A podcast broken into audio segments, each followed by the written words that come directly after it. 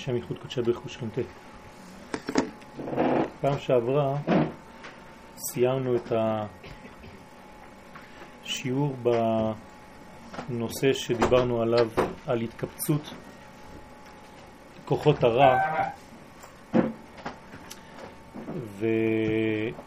ואמרנו שמצד אחד אה, התופעה מפחידה מאוד בגלל שאנחנו רואים את אה, הרע בהופעתו. מצד שני אמרנו שאם אה, הנגע התפשט על כל הגוף, הכהן היה מטהר את, את המצורע בגלל שזה מראה על החלק החיצוני של המחלה, זאת אומרת שהמחלה כבר לא נמצאת בפנים, אלא הפוך יצאה החוצה. כלומר, צריכים להיות שמחים מעצם העובדה שהרע לא נשאר תוך הגוף, אלא מעצם העובדה שהוא מופיע החוצה. כשהרע מופיע לחוץ, אז הוא מראה על בריאות פנימית. אם הרע נכנס בפנים ונשאר בפנים, אז המחלה יותר מסוכנת. והסיכום שלנו זה שהתגברות הטומאה בסימניה החיצוניים היא המביאה לטהרה. זאת אומרת, כמה שהסימן הוא חיצוני, כמה שהרע יוצא החוצה, כמה שהרע צף, זה מראה על בריאות פנימית. וכשיש מחלה חז ושלום, אז ההפך הוא הנכון. החלק הפנימי, כן, נראה, לא נראה, אבל הוא מלוכלך, הוא פגום, והחלק החיצוני, שלמעלה, על פני השטח, נראה לכאורה נקי. מה שקורה בערב הגאולה זה בדיוק התופעה הזאת. כלומר, אם בארץ ישראל, לפני הגאולה, תהיה תופעה כזאת, שכל הלכלוך יהיה בחוץ, אנחנו צריכים להיות שמחים שאנחנו ממש בכיוון הנכון. האם זה מה שקורה? בהחלט. כל הרע יוצא החוצה. למה הרע יוצא החוצה? הרע יוצא החוצה בגלל שארץ ישראל יש לה תכונה מיוחדת. התכונה שלה היא תכונת המלכות. כשאנחנו מדברים על תכונת המלכות, אנחנו מדברים על תכונה שהיא מצד הנקבה. צד הנקבה, כשאנחנו אומרים זכר ונקבה, צד הנקבה הוא הצד המגלה, הוא המוציא מן הכוח אל הפועל. ולכן ארץ ישראל, בגלל שיש לה את התכונה הזאת של מלכות, אז היא לא שומרת שום דבר בפנים. הכל יוצא החוצה. זה יכול להיות גם ברע וגם בטוב. כלומר, כל הבעיות שמנסים לטאטא מתחת לשטיח בחוץ לארץ, בארץ ישראל יצאו. כל מה שאנחנו מנסים להסתיר, ואפשר להסתיר בחו"ל, בארץ ישראל אי אפשר להסתיר, הכל יוצא וצף. גם בצדדים הרעים וגם בצדדים הטובים. כלומר, האנשים הגדולים באמת עתידים להתגלות בארץ ישראל. אפילו שהם בעצמם, כן, מסתירים את עצמם. והערכים הם לא תמיד מתאימים למה שהיה בחוץ. כלומר, בארץ ישראל אנחנו כבר במדרגה של עולם הבא. מהי המדרגה של עולם הבא? עולם הפוך ראיתי. תחתונים למעלה ועליונים למטה. מה שנראה לנו בעיניים, בעיניים חיצוניות, כדבר גדול, לפעמים מסתבר כדבר מאוד קטן, ומה שאנחנו חושבים שהוא דבר קטן וממעטים בערכו, הוא בעצם דבר גדול. בארץ ישראל יש לה סגולה פנימית לגלות את הסוד הזה. כל מה שיוצא, יוצא מן הפנים אל החוץ, היא מגלה אותו החוצה, היא פולטת את כל הערכים ומגלה אותם מן הפנים אל החוץ, כדוגמת המלכות שהיא, זאת העבודה שלה. כמו תינוק שהוא נבנה בתוך הרחם של האימא, בסופו של דבר הוא יוצא החוצה, כי האימא יש לה את הכוח הזה להוציא החוצה, לבנות פנימה, וכל תהליך הבנייה הוא פנימי עד שהוא יוצא החוצה. וזה תהליך של מלכות, לכן הלידה של התינוק ממש דומה לגאולה, שכל הבניין של הגאולה לא נראה לעין, הפוך. אולי מבחינה חיצונית האישה לא כל כך יפה, יש לה אפילו אה, אה, אה, התרחבות ואולי חלקים מגופה שלא כל כך אוהבת אותם, בגלל שזה נראה לה כחולשה, יש לה חולשות, יש לה פצעים, יש לה כל מיני דברים, אבל תוך הרחם יש בניין, והבניין הזה ברגע האחרון הוא יוצא החוצה ומגלה את הכוח. אצל הגבר, כן, לא היה את זה. אצל הגבר הפוטנציאל נשאר פוטנציאל, והוא תמיד פוטנציאל. הוא עובר אפילו כפוטנציאל בתוך הגוף של האימא. זאת אומרת, הגבר לא יכול לגלות ממש אם אין לו את החלק שנקרא לבוש, שהיא האישה, שמגלה את החלק של הגבר שנקרא תוך, שנקרא פנים. אז בערך זכר ונקבה, איש ואישה, זה כמו נשמה וגוף. אשתו כגופו, זאת אומרת שהגוף, בגלל שהוא מגלה לחוץ את הדברים הפנימיים, כך ארץ ישראל ביחס להקדוש ברוך הוא, או לעם ישראל. לא חשוב עכשיו, בלי לבלבל אתכם, אבל היא תמיד נקבה, ונגיד שישראל, עם ישראל הוא הזכר, הוא הפוטנציאל, שכל הכוח שלו איפה יתגלה? בארץ ישראל שהיא הנקבה. היא הופכת להיות הגוף של האלוקות. לכן ארץ ישראל מאוד חשובה, כי היא לא דבר חיצוני, היא דבר פנימי שמתגלה החוצה. וזה הבניין של המלכות. ערב הגאולה זה מה שהולך לקרות. כי כל הבניין הוא בניין פנימי לאורך זמן, ולא רואים את זה. אבל ברגע האחרון הכל מתחיל לצאת, וכשזה יוצא זה לא בשלבים הראשונים ממש יפה. כי קודם כל פולטים את כל הרע. כל הרע הולך, מסתלק.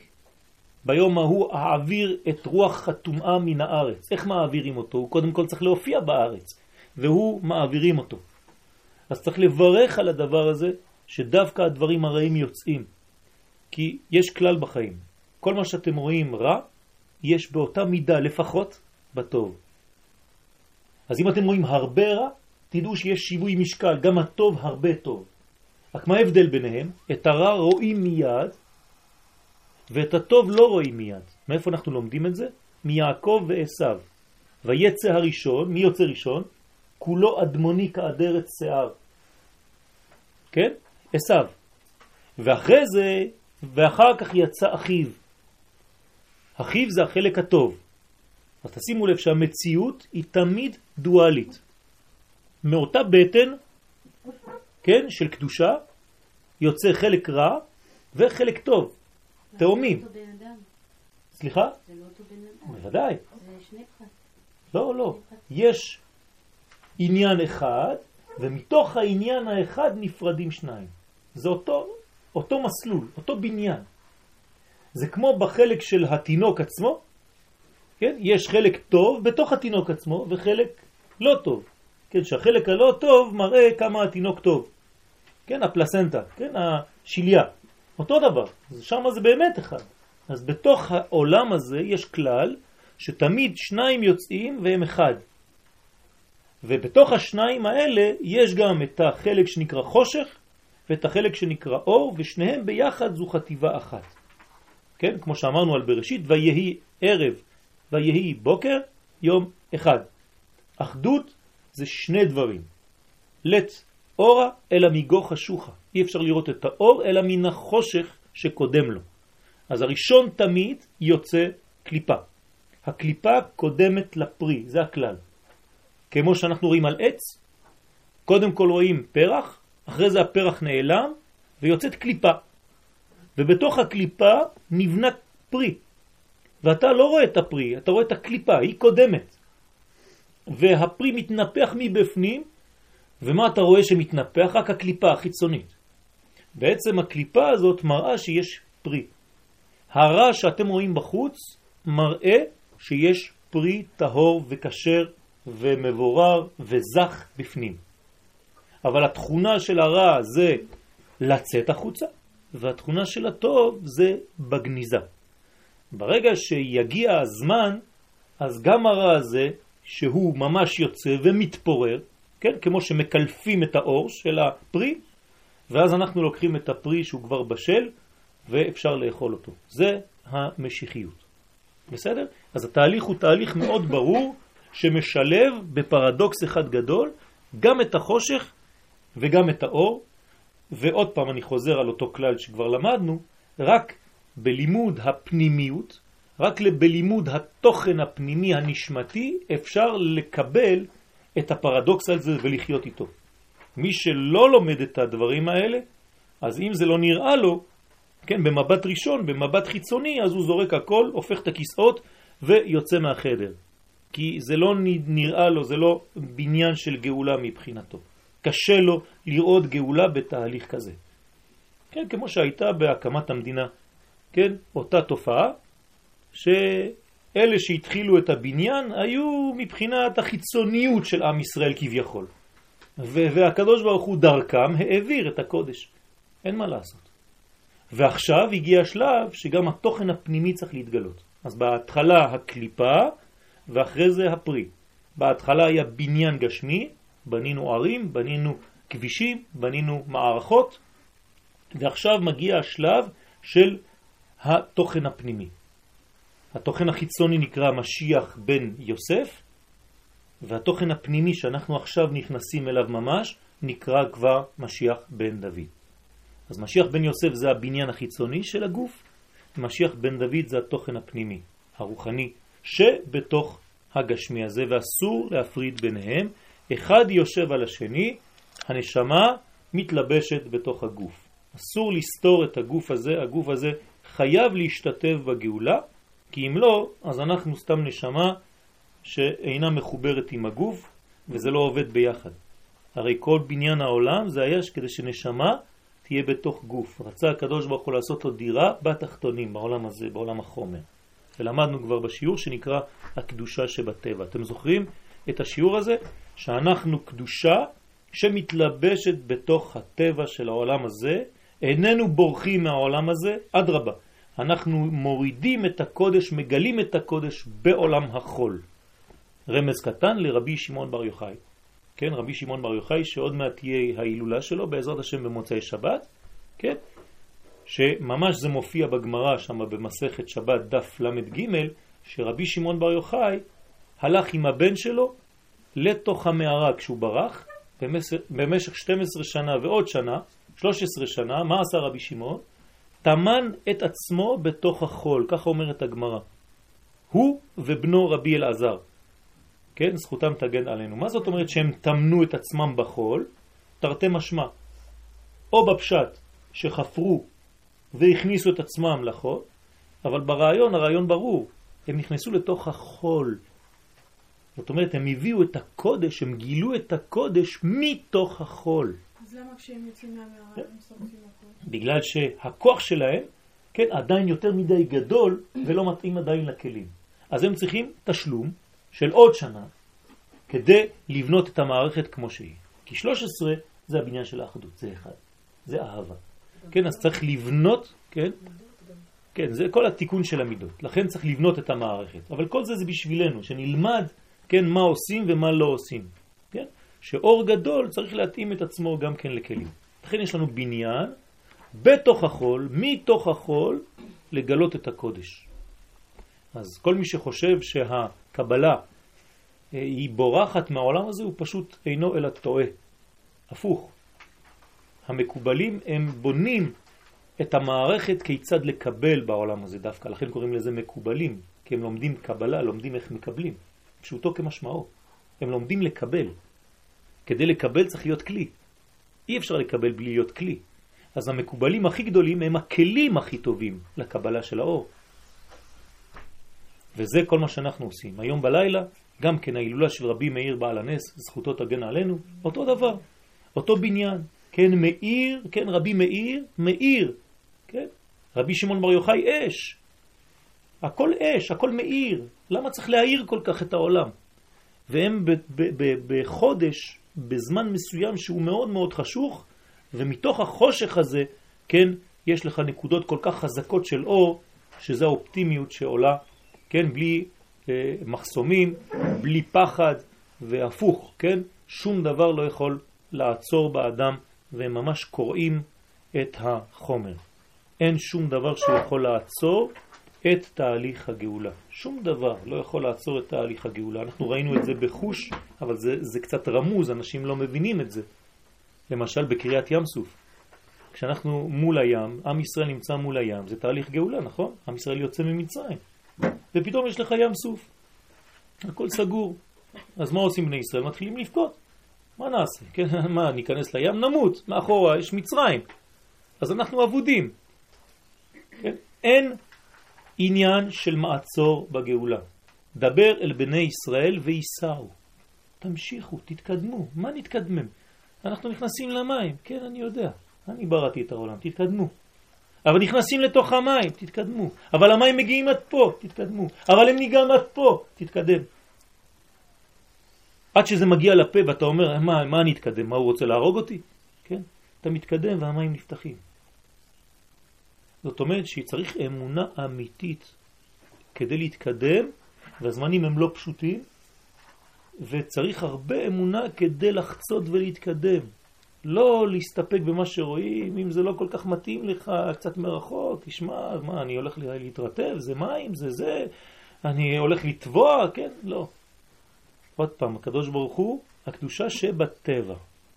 כן? כל הטבע הופך להיות מנגנון אחד גדול לגאולת עם ישראל. כן הדבר בדור שכולו חייב, זאת אומרת במושג של זמן, דור שכולו חייב, אפילו במושגים של זמן, כשיהיה דור, אם יהיה דור כזה שאנחנו רואים כולו חייב, כן, לא לפחד. כשיש מלחמות גדולות בעולם, אומר הרב קוק, מתגלה אורו של מלך המשיח. איך? תמיד הכל הפוך. אתה חושב שכשיהיה משיח זה בסדר, זה שקט וזה, לא אומר לך, אם יש מלחמות גדולות, כן, צפה לו, חכה לו. שהרי למדנו, כן, בספר יצירה שיש עולם, שנה ונפש, ספר יצירה המיוחס לאברהם אבינו, אומר לנו שכל הדברים צריכים לפעול בשלושה מישורים. מישור של זמן, מישור של מקום ומישור של אדם. וזה צריך לעבוד בכל המקומות. זאת אומרת שבנפש, כשאתה רואה דבר, כן, לא כל כך ברור בחיים שלך, זאת אומרת שבאותו זמן אתה מתחיל לעלות קומה, אז נותנים לך איזה ניסיון לפני, אז אל תתייאש. מבחינת הזמן, כשהזמנים קשים, זאת אומרת שמתוך החושך הזה בונים לך קומה חדשה, אז אל תפסיק, אל תתייאש, אל תיפול עכשיו דווקא, זה הניסיון, תקום, תצא משם. זה מבחינת הזמן, ומבחינת המקום אותו דבר. ארץ ישראל, קשה לכבוש אותה, קשה להיכנס אליה, קשה לחיות בה, הלחץ בה גדול מאוד, אבל זה בגלל שהיא גונזת בתוכה את האור הכי גדול. אז גם החושך הוא ביחס לאור. כן, כשיש לך חושך גדול שמפריע לך המון לעשות משהו, זאת אומרת שהמשהו שאתה הולך לעשות הוא ברמה כל כך גדולה שצריך להביא לך איזה קליפה חזקה שמנסה למנוע. ככה כשיצאנו ממצרים יש לנו את המלחמה של המלאק נגדנו, וזה בחודש אייר, בחודש שלנו. מתי הייתה מלחמת המלאק? בחודש שלנו. כשיצאנו ממצרים ואנחנו בתהליך כזה ש... של בניין, ואז בא המלאק. ואתה לא צריך ליפול, אתה לא צריך להרפות, אתה לא צריך להיות ברפיון ידיים, בחולשה, בנמאס לי, ב"אני לא יכול יותר", כן? למרות כל ההרגשה הזאת, הקדוש ברוך הוא, כן, תמים תהיה עם השם אלוהיך, תמים מלשון שלם, לא מלשון אידיוט, טמבל. תמים זאת אומרת להיות שלם. אני שלם איתך הקדוש ברוך הוא, אני יודע שאתה מנהיג ואתה בעל הבית בעולם הזה, ואני מתקדם ואנחנו מתקדמים ביחד. אז תמיד ללכת יד ביד, כן, עם הבוס הגדול, לא לפחד. וכל דבר צריך להיות בגילוי, כן, בשלוש, בשלושה אלה. כן. צריך גם את החושך אחרי הגאולה? הגילוי. חושך אחרי הגאולה? מה זאת אומרת אחרי הגאולה? החושך עוזר לראות את האור, נכון? כן, נכון. אוקיי, אחרי הגילוי. כן. נצטרך גם לראות את החושך? לגילוי, לגילוי יותר גדול. כן, בוודאי. אף פעם זה לא נגמר, כן? תמיד אנחנו ממדרגה למדרגה. הקושי שהיה לך כשהיית בגיל עשר, הוא היה קושי בגלל האור שהיית צריך לגלות בגיל עשר. אז מה, כשגילית את האור בגיל עשר, נגמר החושך? לא. היה לך אור של גיל 11. אז היה חושך שקודם לו, ואחרי זה אור של גיל 12, אז חושך שקודם לו. זאת אומרת שכשהגאולה תתחיל, בוא, בוא נעשה סדר. יש שלושה זמנים בגאולה. אנשים לא יודעים את זה.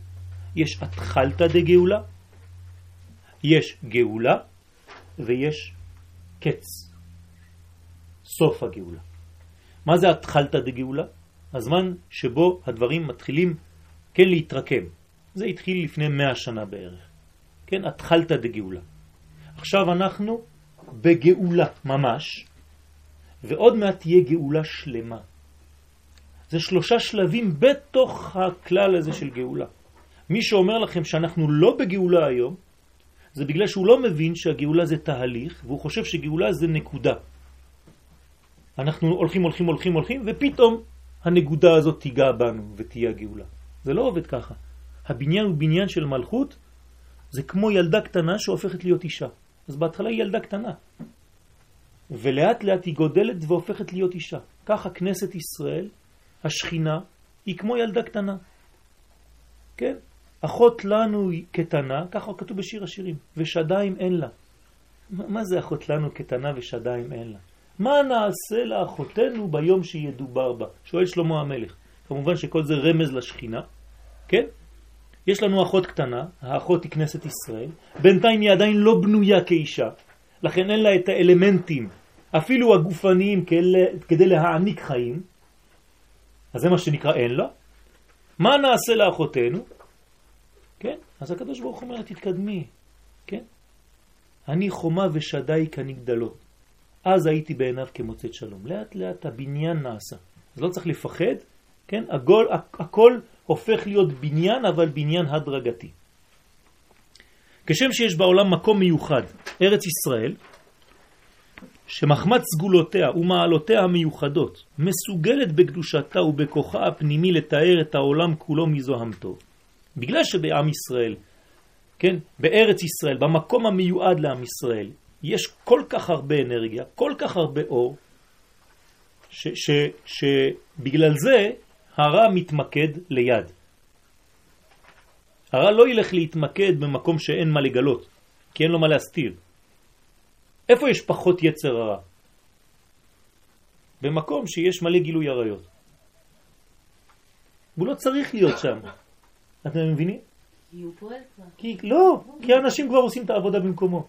זה לא הוא, כבר עזב את המקום הזה. היצר הרע הכי גדול זה בישיבות, אצל המקובלים, אצל האנשים הגדולים. זה היצר הרע האמיתי, הכבד. למה? כי יש לו עסק עם אנשים כבדים, גדולים. היצר הרע הוא מתאים לפי הגודל של כל אחד ואחד. תיקחו צדיק גדול, היצר הרע שלו גדול מאוד, כמו הצדיק. תיקחו אדם רגיל, מן השורה, אז היצר הרע שלו פרווה, יצר רע קטן, שמטיל לכוח שלו. אותו דבר בעניין המקום. בגלל שבארץ ישראל יש אנרגיה כל כך גדולה, אז גם היצר הרע נמצא, כן? גם הקליפה נמצאת ליד, כוח הזוהמה. ודווקא משום כך מצויה בה היכולת לרכז בתוכה את הרשעה העולמית הכללית. כן? אתה נכנסה לארץ ישראל, כתוב מקום הרשעה העולמית הכללית. ריכוז. למה? אבל מצד שני יש עוד שלט. מקום האור הגדול והנורא. כן? אין זה כי אם בית אלוהים וזה שער השמיים, לא לשכוח. את שניהם יש. שניהם באותו מקום. אחד ליד השני. אם אתה רואה את הרע הגדול, תדע לך שיש אור גדול מאוד. עוד פעם, זה סימן לגאולה. כבס, כי בסדום בשעתה. איפה הייתה הטומאה הכי גדולה? כן, אפילו תלכו עכשיו לאירופה. אם הם רואים דבר שהוא ממש של תועבה וגילוי עריות, מה הם יגידו? סדום ועמורה, נכון? סודום וגומור. למה? זה לא אצלם, זה פה. כמה קילומטרים מפה. למה זה צריך להיות בארץ ישראל סדום ועמורה? זה לא בושה? אז מי שלא מבין אומר, הנה, אתם רואים? אצלכם יש את כל הזבל. נכון, בגלל שאצלנו יש את כל האור. אז הזבל קשור ליד האור הגדול. ככה זה עובד. חושך ואור הם דבוקים אחד בשני וקשה מאוד להבדיל ביניהם לפעמים. כמו עשיו ויעקב, שניהם תאומים. תאומים. ואפילו אבא שלהם מתבלבל. עד גיל מסוים הוא לא יודע מי מהם יהיה הצדיק. יצר הרע הוא לא מלוכלך כמו שאנחנו חושבים. הוא לא דומה לאיזה דבר גועלי. הוא לפעמים יפה מאוד. הוא מופיע ביופי, בחן, הוא מוצא חן בעיניך. אם לא, אז אף אחד לא היה נופל במלכודת. הוא כל כך יפה, הוא כל כך מושך, שהוא לפעמים, ככה כתוב בגמרא, כן, כתלמיד חכם נדמה לו. אתם יודעים שיש יצר הרע של תלמידי חכמים. או יצר הרע שדומה לגוי, כשיעקב נלחם עם המלאך. אתם זוכרים בלילה, נכון? יעקב נלחם עם המלאך. דרך אגב, מתי זה היה אותו לילה? אה? לא חשוב הזמן, אני רק מתי, מה הוא עשה, מה הוא עשה, מה הוא היה עושה. מונע ממנו לחזור. מה? מונע ממנו לעלות. מאיפה הוא היה עולה? יותר פשוט. היה עולה לארץ ישראל. זה בלילה שלפני העלייה. אה, יעקב. יעקב. יעקב, אנחנו מדברים על יעקב. מתי המלאך הזה בא נגדו? לא כשהוא היה שם רחוק, כשהוא נכנס לארץ, הוא היה עכשיו בדרכון, כן, עם הכניסה לארץ. במקום הדרכון בא המלאך. אמר לו, לאן אתה הולך? אני הולך לבנות קודש, אני חוזר לארץ הקודש. אה, עכשיו אתה מעניין אותי. עד עכשיו לא עניינת אותי בכלל, אני לא מטפל בך, היית בחוץ לארץ, אתה לא מעניין אותי בכלל. אתה רוצה לחזור לארץ ישראל? עכשיו אני אטפל בך. זה העניין, זה הסוד.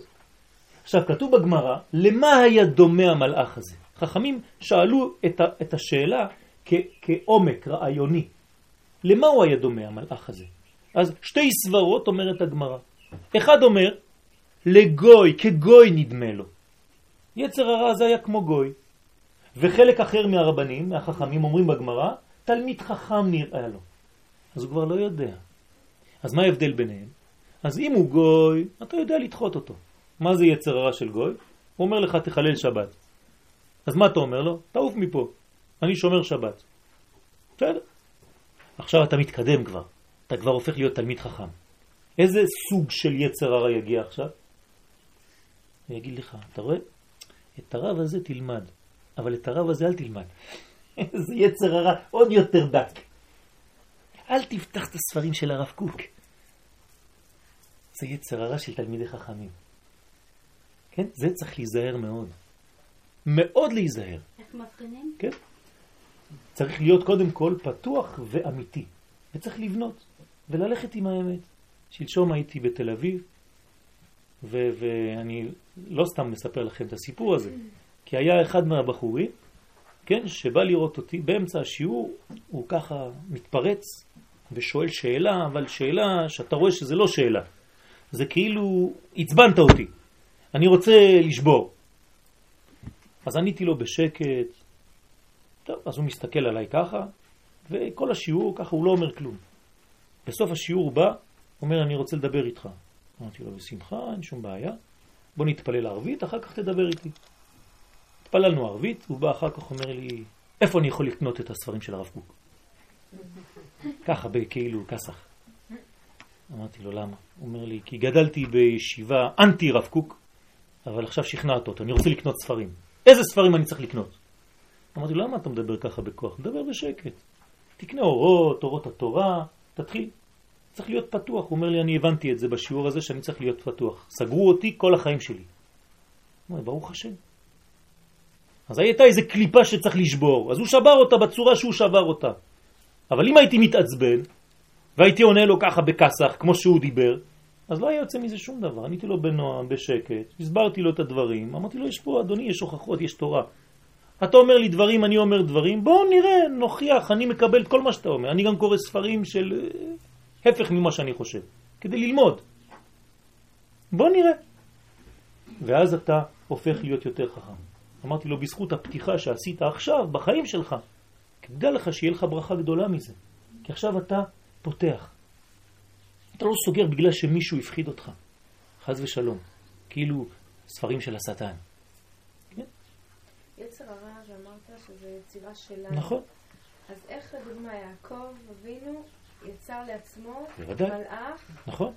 ואיך אה, אותו בחור, כאילו, איך אנחנו יוצרים את זה לעצמו שאנחנו מחליטים אנחנו יוצרים, או אם הוא תלמיד חכם? זאת אומרת, אנחנו יוצרים שני דברים מאיתנו. כלומר, כל אחד, בוא נשאל את השאלה האחרת. יעקב אבינו היה יכול להופיע מולו כוח שהוא פחות חזק מיעקב? לא. זאת העובדה שמי ייצר את זה? הוא בעצמו. זאת אומרת, איך הוא מייצר את הדבר הזה?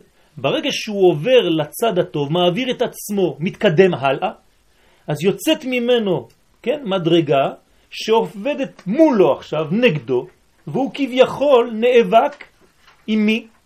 עם עצמו. וזה בדיוק מה שכתוב שם. ויוותר יעקב לבדו ויאבק איש עמו. איש עם עצמו. עד עלות השחר. זאת אומרת, כל אחד ואחד מאיתנו נאבק עם היצר הרע שהוא מייצר כביכול, עם כוחות שהם ברמה שלי, ואני צריך לשלוט על זה. אבל רגע, הוא לא עשה את הפגם על עצמו, על היסוד, ככה בעצמו? מי עשה לו את הפגם ביסוד? בוודאי. ברגע שהאדם יש לו כוח מולו, שהוא באותו כוח, אז תמיד נשאר לו קצת מהכוח הזה. אפילו שאתה מתקדם קצת, קצת, קיבלת קצת מכה מאותו תהליך. אבל המכה זה בסוף, כשהוא ניצח.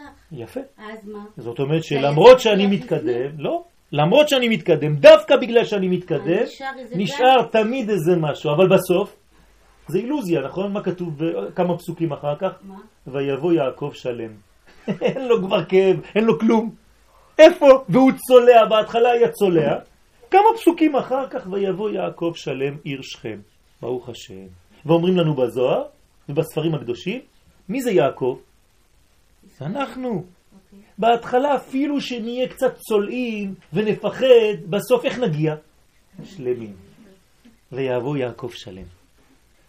לא לפחד, לפעמים יש אילוזיה שבדרך, דברים שמפחידים. והפחד הזה לפעמים גורם יותר מאשר המחלה עצמה. הרבה אנשים לא חולים ומפחידים אותם, והפחד שלהם גורם לעצמם פחדים ומחלות עוד יותר גרועות. ככה כתב לנו הצדיק בפירוש בכמה מכתבים. לומר לאנשים לא ליפול לפחדים, אסור ליפול לפחד. הפחד הוא נזק גדול מאוד, חז ושלום. לכן השמחה היא הרפואה הכי גדולה. אז ככה, בסדום משעתה, כך יש זמן מיוחד, דור מיוחד בסדרי הזמנים והדורות, שמבחינת כוחו הגנוז, מבחינת ערכו הכלל ישראלי המסתתר בו, תשימו לב, יהיה דור כזה שיהיה לו כל כך הרבה עוצמה, כל כך הרבה כוח, של, של, של ה, הדור המתאים ביותר. כן? אני חושב שזה הדור שלנו. זהו, מה יותר גרוע מזה? כן? זאת אומרת, זה כל כך ענק, שמה? שהיצר הרע שיופיע יהיה בדיוק כדוגמתו. זאת אומרת, יצר הרע הוא אחד יצר הרע רציני. למה? כי גם הדור הזה הוא דור רציני מאוד, הוא דור מצוין, הוא דור חזק וגדול, אז יש לו יצר הרע באותה עוצמה. הוא מוכן כבר והוא מתעורר לתחייה שלמה. כן, הרב עושה רמז פה, נותן רמז למה? לתחיית האומה. מה זה תחיית האומה? מה זה תחיית האומה? איך, איך האומה חיה, חוזרת לתחייה? חוזרת לארץ. זה הבניין של העלייה לארץ. למה אני אומר לכם את זה? בגלל שאני ציוני? לא. זה נכון שאני ציוני. אבל הרמב"ם אומר את זה בפירוש. הרמב"ם אומר, מה זה גאולה? חזרה לארץ ישראל. רק פסוק אחד הוא אומר הרמב"ם בשביל לתאר גאולה. פסוק אחד. אם יהיה נידחך בקצה השמיים, משם ייקחך השם אלוהיך והביאך אל הארץ. זאת אומרת, מה זה גאולה בשביל הרמב"ם? רמב"ם זה הלכה, זה לא מחשבה. מה זה הלכה? רמב"ם, מה זה גאולה? קיבוץ גלויות. נקודה. יש היום קיבוץ גלויות? אין? מלא. כל העולם חוזרים לארץ ישראל היום. בסדר. יש קיבוץ גלויות? לא לראות תמיד את החלק החסר. יש משהו? יש. אנחנו בגאולה? אנחנו בגאולה. גמרנו את הגאולה? עוד לא. אנחנו בתהליך של גאולה. חוזרים לארץ, עם ישראל חוזר לארצו, אנחנו בונים מבנים, נהיים חזקים וחזקים יותר, ברוך השם, מכל הבחינות, אפילו עם כל הטעויות שאנחנו עושים בדרך, ואנחנו עושים בדרך, אבל אנחנו נבנים. וזה העיקר. מתוך חפץ חיים פנימי, אמרתי לכם, יש נקודה אחת שהכי שווה בחסידות ובקבלה. אתם יודעים מה? שכל מי שנכנס לשם יוצא אופטימי. זה ברכה ללמוד את הלימוד הזה, כי אתה יוצא מזה אופטימי. ואם רק בשביל זה אתה לומד תורה, דיינו, זה מספיק. אם אתה יוצא משיעור ואתה בדיכאון, אז אתה לא בחיים. ותורה זה עץ של חיים. חץ של, כן, עניין של, של בניין של חיים. עניין של שמחה, עניין של כיף בחיים. הרי מה אנחנו רוצים כולם? רק להרגיש תענוג וכיף, וכיף לחיות, נכון? כולם, תגיד להם, מה אתה רוצה באמת בחיים שלך? להיות, שיהיה לי טוב. כן? איך אתה רוצה להיות טוב אם מה שאתה לומד מביא לך עצב? אז זה, זה חלק מהתהליך. אנחנו עוד מעט בעזרת השם נלמד, כן? אם, אם כבר לא תהיה גאולה השלמה לפני, את העצב שבגאולה. כלומר, בתוך הגאולה יש עצבות. יש עצב בתוך התהליך. אבל עכשיו אתם כבר מוכנות לזה, כי, כי אתם מבינות את, ה, את המסלול, שהוא מסלול תמיד שהולך על שניים. מצד אחד אומרים לי שזה אור גדול, מצד אחד יש לי, כן, קושי גדול. למה הרב קוק כתב את הספרים שלו בזמן המלחמה, בזמן הקושי, והוא קרא להם אורות? רק משוגע יכול לקרוא לספרים שלו אורות, נכון? ככה היו אומרים האנשים. אתה בתוך החושך ואתה קורא לספרים שלך אורות? אורות הקודש, אורות התחייה, אורות ישראל? אלא זה כמו רבי עקיבא, עם כל החברים שלו שהולכים לחורבן בית המקדש, כולם בוכים, ורבי עקיבא צוחק. כן? הייתם זורקים עליו אבנים, מה אתה זורק? מה אתה צוחק? אתה לא מתבייש? אבל רבי עקיבא אין לנו גדול ממנו בכל הדורות. ואם הוא צחק, זאת אומרת שהוא ראה כבר את תהליך האור שבתוך החורבן. ואנחנו צריכים ללמוד מזה, זה בניין חשוב. אז מתוך חפץ חיים פנימי הדוחפו ללא הרף. אז מה, מה גורם לה, לחוצפה הזאת של הדור הזה, לכעס הזה, לרצון לשבור את הכל? למה יש? בגלל שיש דחף של חיים בפנים.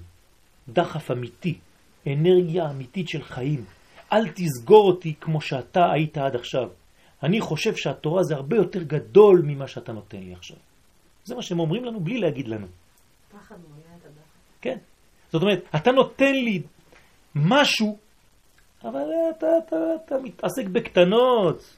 אבא, אמא, מה אתם מלמדים אותנו? זה תורה? זה מה שאתם מלמדים אותי? אתם מלמדים אותי דברים קטנים, אני יודע שזה הרבה יותר גדול מזה. זה הרבה יותר אור. הם אומרים לנו את זה בלי להגיד לנו את זה, כמובן. זאת אומרת, הם אומרים לנו, כן, עבר כבר הדור הזה של הסוג הזה שאתה מייצג. אני היום חושב, אומר לך הילד, שהרמה הרבה יותר גבוהה. מה אתה משחק איתי על דברים קטנים? לשוב אל ארץ חייו. עכשיו מדובר על חזרה ממשית לארץ חייו, זאת אומרת לארץ החיים, ארץ ישראל נקראת ארץ החיים. לשוב אל עצמאותו ועצמיותו. כשאתה חוזר לעצמאות, כן? אתה חוזר ל... לעץ של מהות.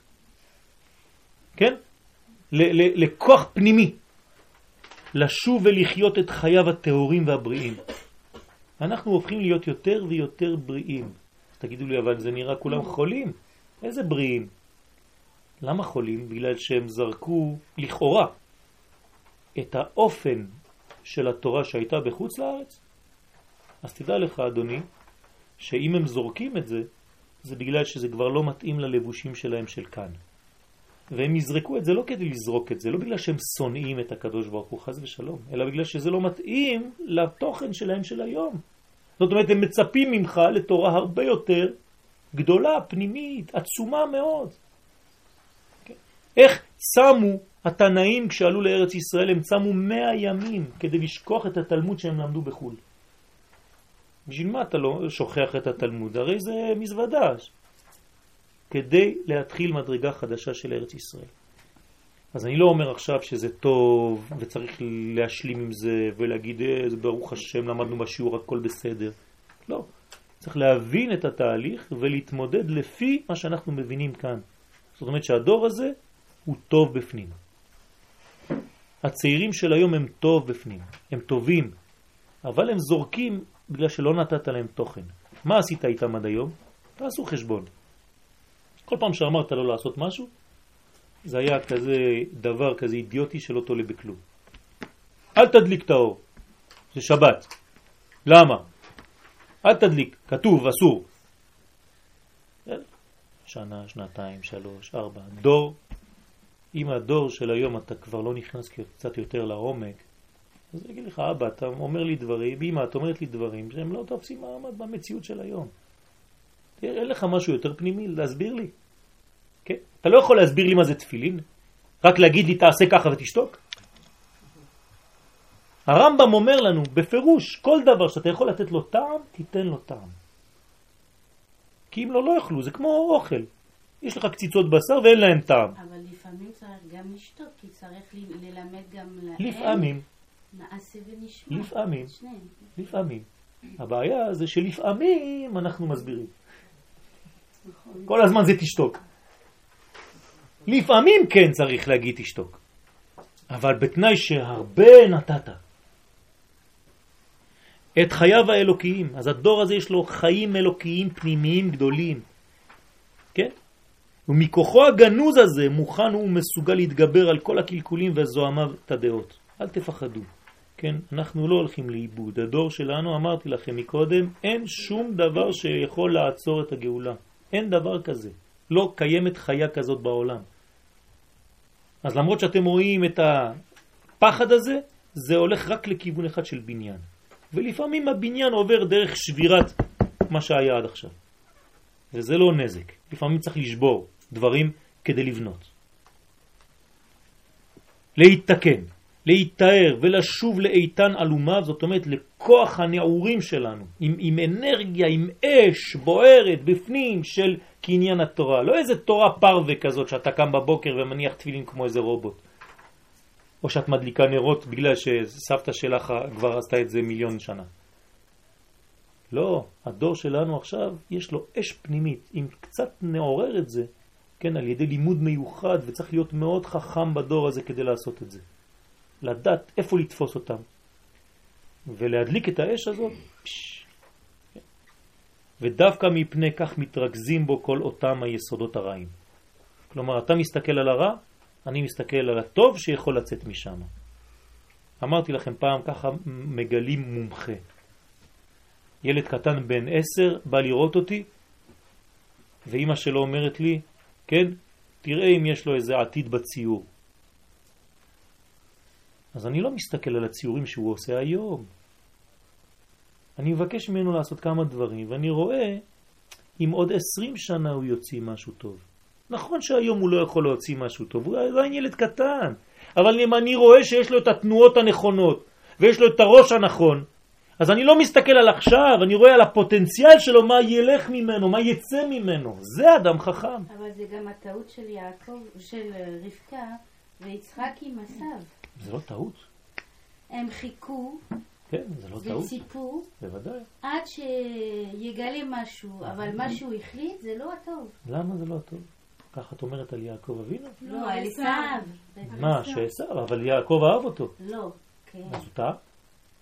לאהוב זה משהו, אבל לצפות... לא, גם לצפות. ממשיך לבחור אז זה מה שאני אומר לך, יעקב ציפה שהוא ימשיך. אבל יעקב היה אחותו. יצחק. אני מדברת על ההורים. יצחק. אוקיי. ציפה מעשיו שזה הוא יהיה הממשיך. הוא ציפה שהוא יגלה ממנו את כל הטוב. זאת אומרת שיצחק טעה. כנראה באיזה שום לא. טיפת מקום, לא, כן? לא, יצחק לא טעה, עשיו טעה. בטח שכן. יצחק לא טועה. זה הבדל גדול. אבל יש, יש, יש באיזה מידה, בוודאי. באיזשהו מקום צריך זה בחירה חופשית. להפסיק, לא, לא, לא, לא, לא, מצד היצחק. צריך לא, להפסיק, לא, לצפות, לא, חס ולתת ושלום, לו להמשיך. חס ושלום, אז מתי נותנים לו את כל הכלים כדי לה- חס להחליט ושלום? חס ושלום. אם אני עכשיו מתייאש, נגיד, מהחלק החילוני שבעם ישראל, לא להתייאש, נגיד. לתת בחירה חופשית. זאת אומרת, אבל הבחירה. היא תמיד לא נמצאת. לא לעבור את הגבול. מי זה לא יעבור את הגבול? ההורים עזרו לו. ההורים עזרו את אה, את עשיו. העוזרים לא, ההורים לא יכולים לעזור שום דבר. לכל אחד יש בחירה חופשית. אין דבר כזה לעזור או לא לעזור. זו אבסטי. לא חשוב ששום דבר זה, זה לא עוזר כלום. תלמדי מה שאת רוצה, את הילדים שלך, הם יבחרו בסוף מה הם יהיו. יש להם בחירה חופשית. אם לא, אז זה לא אמת מה שהם עושים. בסוף מבחן המבחן הוא מבחן של הבת שלך. היא החליטה להיות בקודש. לא בגלל שהיא רוצה לעשות לך טובה. זאת אומרת שהייתה לה בחירה חופשית להמשיך בקודש. ועכשיו יש לה מעלה בשביל זה. אבל אם זה היה הכוח של האבא, שהוא משקיע בילד, משקיע, משקיע, משקיע, אז מה הילד עושה? יש מקרים כאלה. זה לא נכון. אבל כל אחד למלא זה. כלי בוודאי. שמעורב בטוב וברע. בוודאי, אבל- למלא יותר מדי הטוב, הבעיה- לפעמים זה טעות. הבעיה שלנו שאנחנו לא מבינים איך היו הדברים.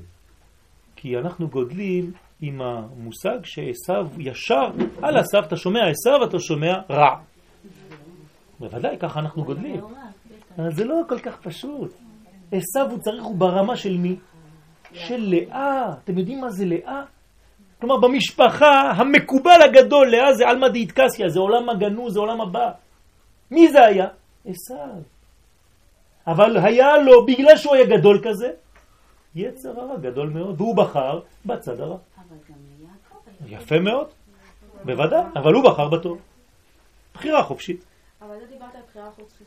אני עוד מכירה הרבה מקרים שילדים עושים את רצון הוריהם בשביל לרצות את ההורים לא שלהם. כל החיים שלהם. באיזשהו שלב זה נגמר. באיזשהו שלב, וזה יכול. להגיע לגיל 40. ואז- בסדר, נו אז מה, אחר כך הקריזה עוד יותר גדולה. אז מה עשית? אין בחירה חופשית כל החיים. בוודאי שיש בחירה חופשית. תמיד כל אחד בחיים שלו תהיה לו בחירה חופשית. אם לא, הקדוש ברוך הוא לא יכול לדון שום אדם. אין דבר כזה. לכל אחד מאיתנו באיזשהו שלב בחיים יש את הבחירה שלו, והוא יהיה לבד והוא יחליט בדיוק מה יהיו בחיים שלו. תמיד. גם בגיל 60 זה יכול להיות. נכון. אם לא, אז מה? אז אדם יגיע ויגיד, אני לא עשיתי כלום, בחרו בשבילי. איפה ראית דבר כזה? מבוגרת, את לא, נגיד לא את או אני ספציפית, אבל לא הרבה מבוגרים אומרים, זה הכל בגלל אמא שלי ואבא שלי, הם הכריחו אותי לעשות את זה, בכלל לא רציתי לעשות את זה כל הזמן. כן. אז עצם העובדה שעכשיו היא זורקת את הכל, זה בחירה חופשית. אז זה יכול להיות קריזה גדולה מאוד, כן? משבר גדול מאוד. עדיף לעשות את המשבר הזה בגיל 15. עדיף. אם יש לך את כל הילדים בגיל הבגרות, אז מה? מה נעשה? תשמעו את הצעקה. כן? אז צריך ללוות אותם באהבה. באהבה גדולה, ולהאמין בתוכן שלהם. התוכן שלהם הוא תוכן של קודש. זה קשה מאוד מה שאני אומר, כי, כי אנחנו גם כן באותה גילאים כולם. זה קשה מאוד, ויש זריקות, ויש אה, נפילות, ויש לא עשיתי ולא זה, אבל זה קשה, ועוד פעם צריך לקום ולהמשיך, ואני מאמין בתוכן שלך, אני יודע שאתה בפנים, יש לך את האור. יש לך את הכוח הזה, אבל אתה תבחר, אני לא יכול לעשות במקומך. אני לא כל החיים שלי ארוץ אחריך כדי שתתפלל מנחה. כן, יום אחד אני כבר לא אהיה פה. מה, להגיד להם את זה? בוודאי. אתה צריך להתחיל לבחור את החיים שלך, אתה בונה. תלוי באיזה גיל הם. בגיל צעיר ללוות אותם ולנסות כמה שיותר להחדיר וללוות, אבל לא סתם להגיד מבחוץ. לעשות. אם אני עושה, כי אם הילדים רואים שיש לי אהבה מאוד גדולה לארץ ישראל, אני אפילו לא צריך לתת שיעור על ארץ ישראל. הם לבד ילכו לצבא לאיזה, אה, אה, אה, כן, אה, לוחמים. למה? כי הם ראו שאני כל החיים שלי בשביל ארץ ישראל. אם הם רואים שאני אוהב את עם ישראל, אז כל החיים שלהם לבד באופן טבעי הם יגידו עם ישראל זה אני, מה מישהו ייגע ביהודי? ואותו דבר בתורה, אם הם רואים אותי מחבק ספרים ומנשק ספרים ופותח ספרים כל היום, אז היה אפילו שהם עושים את עצמם היום חכמים כאלה. עוד עשרים שנה, כשאני כבר לא אהיה פה, או שלושים שנה. אז הם יגידו, אבא שלי, זה היה ממש, התורה הייתה בתוכו. ואז אתה חוזר. אני מכיר אנשים ש, שברחו מההורים שלהם כל החיים. עכשיו הם גיל 70. כל, אחד, כל יום שישי אחד בא לראות אותי פה בבית כנסת. אומר לי, איזה טמבל הייתי. אבא שלי היה כזה גדול, ואני לא הבנתי כלום. וזה. מבחינתו זאת תשובה. אפילו שהוא בגיל 75 היום. וכל יום שישי הוא בא לבכות אצלי. כל יום שישי. בבית כנסת. שואל אותי שאלה, אומר לי, תגיד לי, למה עושים ככה? והוא יודע שאני נותן לו קצת טעמים פנימיים. אז אומר לי, תראה, מה זה אבא שלי היה אומר לי את זה וצחקתי עליו. איפה זה כתוב? אז אני מראה לו. אומר לי, פשש, איזה חמור אני. כן? אז כולם יש להם את התוכן הטוב. תאמינו בעם ישראל, תאמינו באש של הקודש שנמצאת בתוכנו. כל אחד מאיתנו הוא אדם טוב בשורש. אין לנו מה לעשות, אנחנו לא יכולים לברוח מזה. אבל רק זה מתגלה בשלבים, זה לא מיד מתגלה. כל הילדים הקטנים, כולנו, כן? היינו קצת אולי באיזה שלב הפחדנו את ההורים שלנו. בסוף כולנו אותו דבר דואגים לילדים, וכולם חוזרים ברוך השם מאנשים טובים? בלי עין הרע. נכון? ותמיד יש... כן. אז אני לא אומר שצריך לשחרר ולעשות סתם הכל לזרוק בזבל, לא. לתת כיוון. לתת כיוון ולהאמין ולהתפלל. כן, 90% מהחינוך שלנו זה תפילה. תתפללו לקדוש ברוך הוא. תתפללו המון. צריך לקום בבוקר, נשים צריך לקום מוקדם בבוקר ולהתפלל לפני שהשמש זורחת. זה סגולה גדולה. כן, אני עושה את זה עם החברים שאנחנו לומדים ביחד, אנחנו מתפללים בבקרים. להיטהר ולשוב לאיתן אלומה, ודווקא מפני כך מתרכזים בו כל אותם היסודות הרעים. כמעט כל הכוחות הרוחניים, המוסריים והשכליים של כל אורחות ההסתה שעמדו על ישראל מעולם, תשימו לב מה אומר פה הרב, דבר גרוע. כל היצר הרע שהיה בכל הזמנים, מופיע בדור אחד. זאת אומרת, הדור שלנו הוא כל ריכוז היצר הרע של העולם מאז בריאת העולם. מה זה אומר? יפה מאוד. זאת אומרת שהאור זה כל האורות שהיו מבריאת העולם, לא היו אורות כאלה כמו היום. אותו דבר, אמרתי לכם, אל תסתכלו רק על הרע. עשיתי בכוונה להפחיד אתכם. תסתכלו תמיד על הצד השני, תגידו תמיד בתגובה מיידית, כן, אבל אם זה ככה בצד הרע, אז בצד הטוב יש לנו אופטימיות גדולה. יפה מאוד, ברוך השם. ככה צריך לפעול. נתקבצו יחד בתיאוריה האחרונה של הלאומיות הכפרנית. כן, הכפירה הכי גדולה. האומרת בכל חצוף, כן, דור של חצופים, שאין לך חלק בכל קודש. לא אכפת לי מהקודש שלך, תעזוב אותי מהשטויות שלך, לא מאמין בכלום. אם הוא מסוגל לומר לך דבר כזה, זה בגלל שיש לו קודש פנימי באותה רמה. רק צריך לגלות את זה. אמרתי מקודם שהקליפה היא בחוץ, אבל האש היא בפנים. הקודש הוא פנימי, הוא נסתר, הוא לא יוצא מיד. אז לא להיבהל. אם כן, אף שהדור באופן גלוי הוא כולו חייב, עכשיו אתם מבינים את הסוד בגמרא, אין בן דוד בא אלא בדור שכולו חייב. למה? בגלל שאם כולו חייב, זאת אומרת שהאור שלו כולו זכאי. אז בחיצוניות שלו, במראה שלו החיצוני, הוא יהיה דור שכולו חייב, אין זה אלא שמתוך תהליך הריפוי הגדול של חטאי הדורות כולם, הוא זורק את הכל החוצה. אז זה כמו המחלה שיוצאת החוצה, אז אתם רואים את כל הזבל, את כל הפצעים, שבסגולתו ובכוחו לתקנם.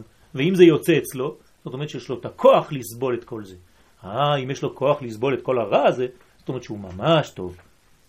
אך בפנימיותו, ולכן עוד פעם החשיבות ללמוד פנימיות, כי אתה רואה את זה כשאתה לומד פנימיות, אבל בפנימיותו, בכוח חייו העצמי המקורי, הרי הוא מקושר בגניזה לכל התמצית של כל האמונות וכל המצוות כולם, ואני מוסיף שהיו בכל הדורות. אותו דבר.